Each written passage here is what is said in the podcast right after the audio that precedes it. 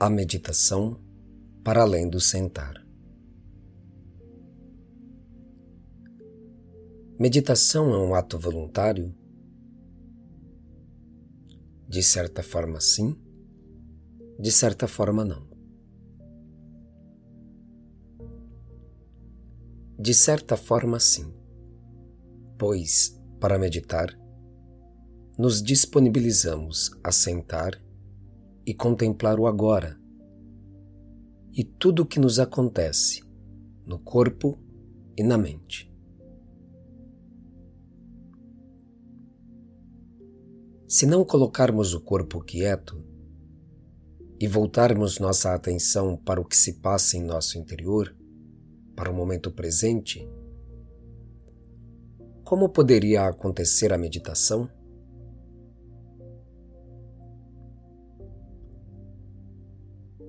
A meditação exige uma sensibilidade imensa, uma percepção clara da relação existente entre os pensamentos, a respiração, as sensações e as contrações musculares que surgem quando nos identificamos com qualquer um dos fenômenos mentais ou físicos.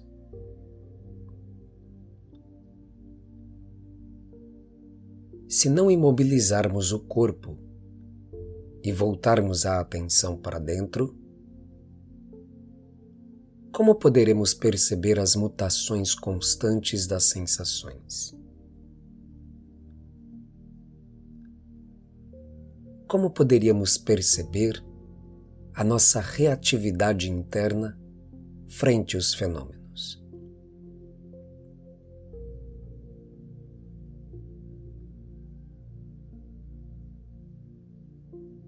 Faz-se necessário voltar nossos sentidos para as manifestações internas, a fim de conhecermos toda esta dinâmica de sentimentos que são resultados do contato da mente com as sensações físicas, sempre de três naturezas: agradáveis, desagradáveis e neutras.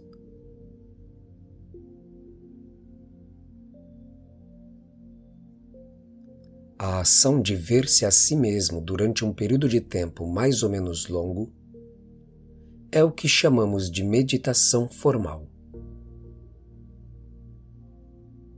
No entanto, esta aplicação mental tem uma palavra mais apropriada Bhavana. Bhavana tem o significado de desenvolver ou cultivar. Assim temos, por exemplo, Metabhavana ou cultivo do amor. Panya Bhavana ou Prajna Bhavana, cultivo de sabedoria ou desenvolvimento de compreensão. Chamata Bhavana, cultivo da tranquilidade e assim por diante.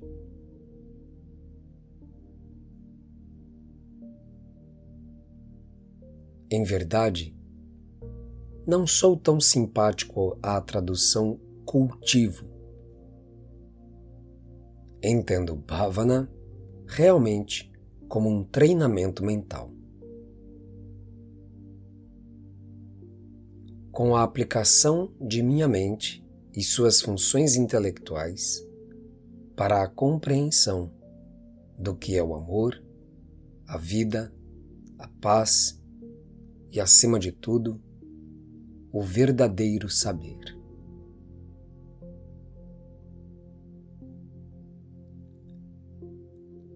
Bhavana é atentividade descontraída, que produz uma alteração significativa em nossa mente, tornando-a ativa, alerta, sensível, mais do que tudo isto, este devotamento interno produz alterações, inclusive, em nossa estrutura cerebral e possibilita uma contemplação muito profunda de nosso próprio self. É uma ginástica para nossos neurônios, é um chacoalhão em nossa mentalidade.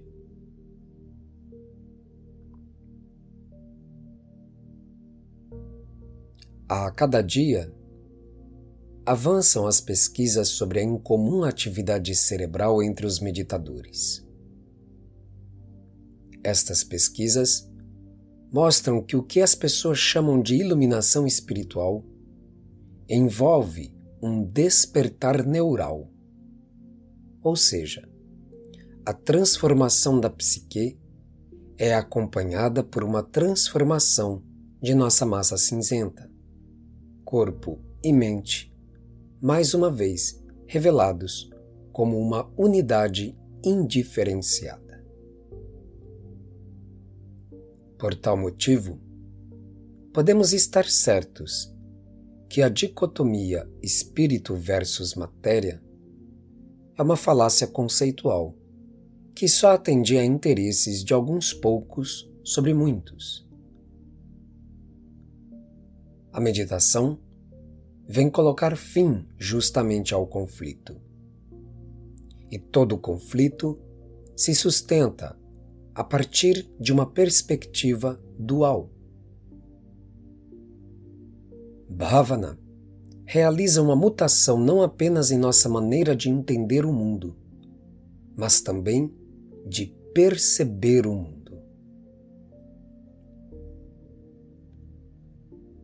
Um excelente exemplo para Bhavana é o ato de sentar-se apenas para contemplar o fluxo natural da respiração. Nas sensações despertadas pelo toque sutil do ar entrando e saindo pelas narinas, acariciando as paredes internas do nariz.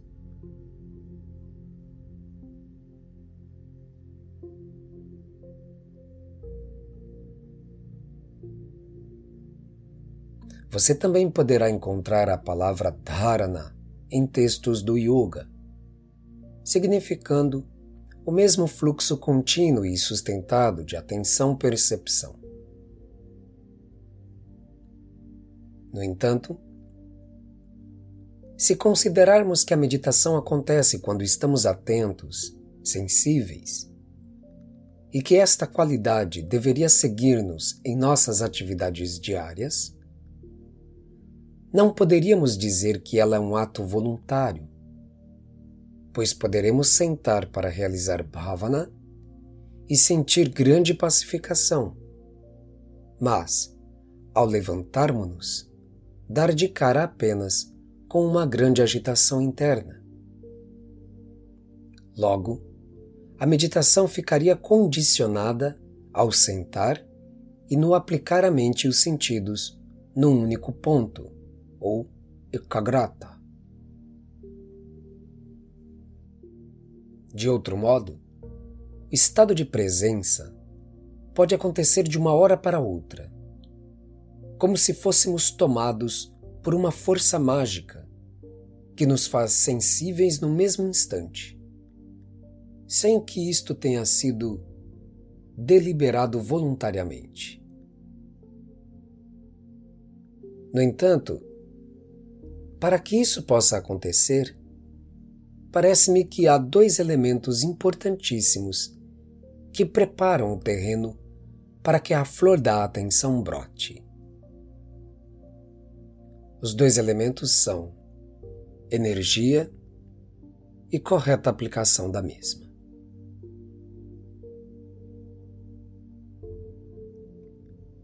A atenção que avança para além do sentar é resultado de um cérebro que passou por uma mutação. Por tal motivo, de nada adianta ler uma biblioteca inteira sobre iluminação, mestres ascensionados, meditação e etc.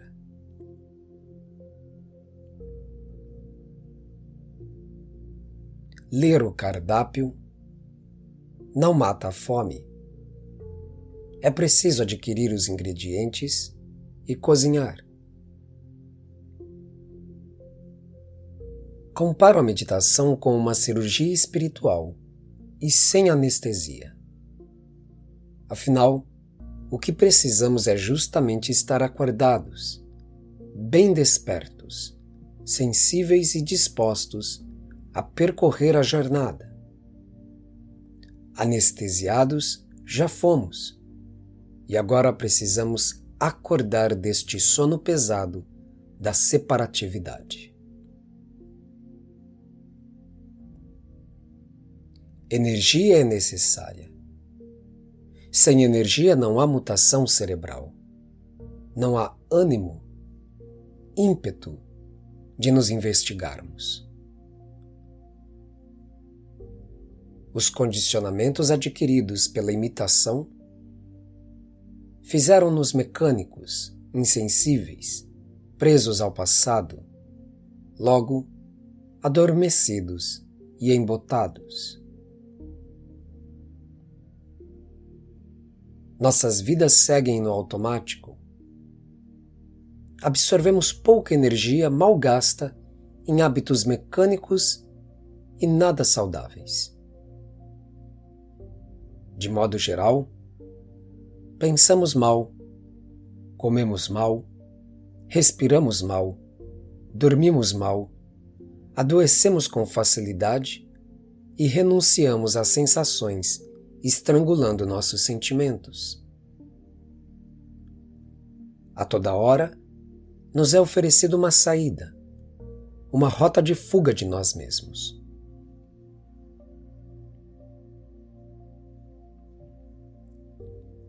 Há uma palavra em sânscrito muito sugestiva para nós neste momento. Shanti. Shanti geralmente é traduzida por paz. Mas o seu sentido etimológico mais primitivo, Shanti significa ordem.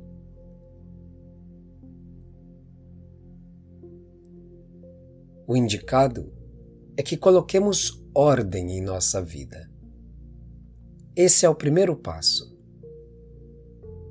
Sem ordenarmos nossa vida com inteligência, não adiantará nada rezarmos a todos os mestres, gurus, santos, budas ou qualquer salvador alienígena de fim do mundo. Não é uma questão de crença, nem de memorizar o que outros disseram, e sim de mudança radical de atitude.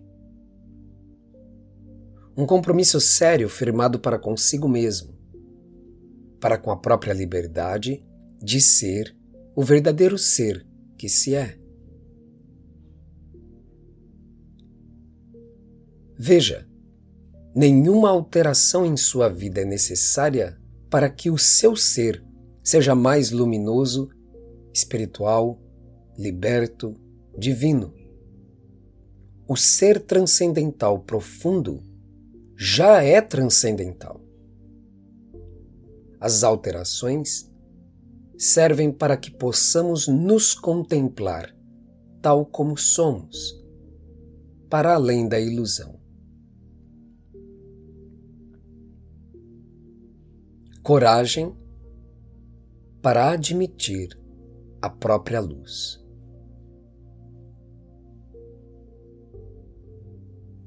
Esta autodisciplina não pode ser imposta por ninguém.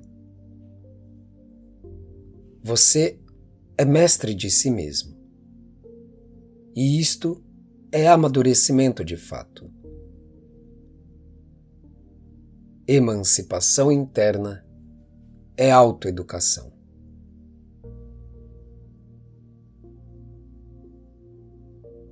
Sem o primeiro passo, como completar uma jornada?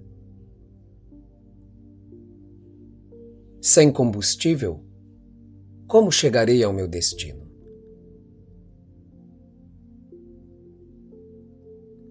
E antes que acabemos criando uma baita confusão, é importante saber qual é o fim da jornada. O destino é a iluminação? Não. Isto já é, está pronto e realizado.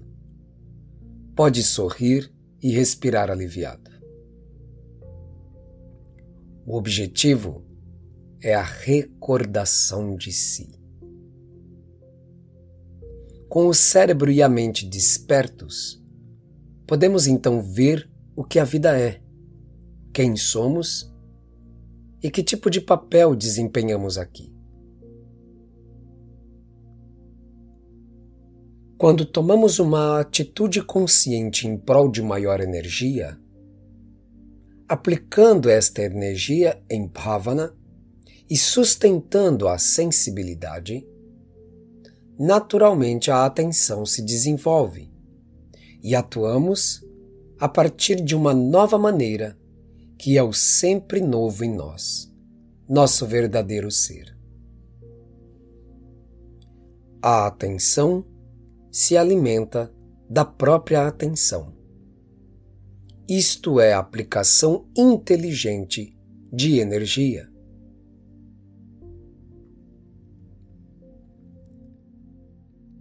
Não está em suas mãos o seu despertar, mas depende de você.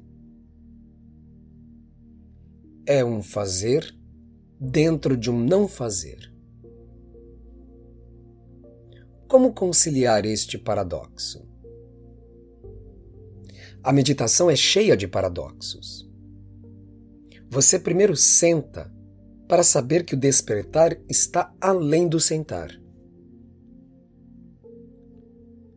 Você imobiliza o corpo completamente firme e estável, no entanto, profundamente relaxado e descontraído. A meditação exige uma passividade ativa ou uma passiva atividade. Você foca a atenção em um único ponto. Sejam as sensações, a respiração ou um mantra, tanto faz. No entanto, sua mente não deve ter preferências. Deve estar sensível a tudo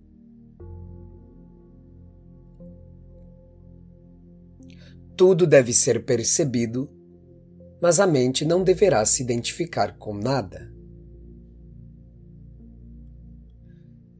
A meditação, per si, produzirá fenômenos múltiplos, entre eles visões e êxtases.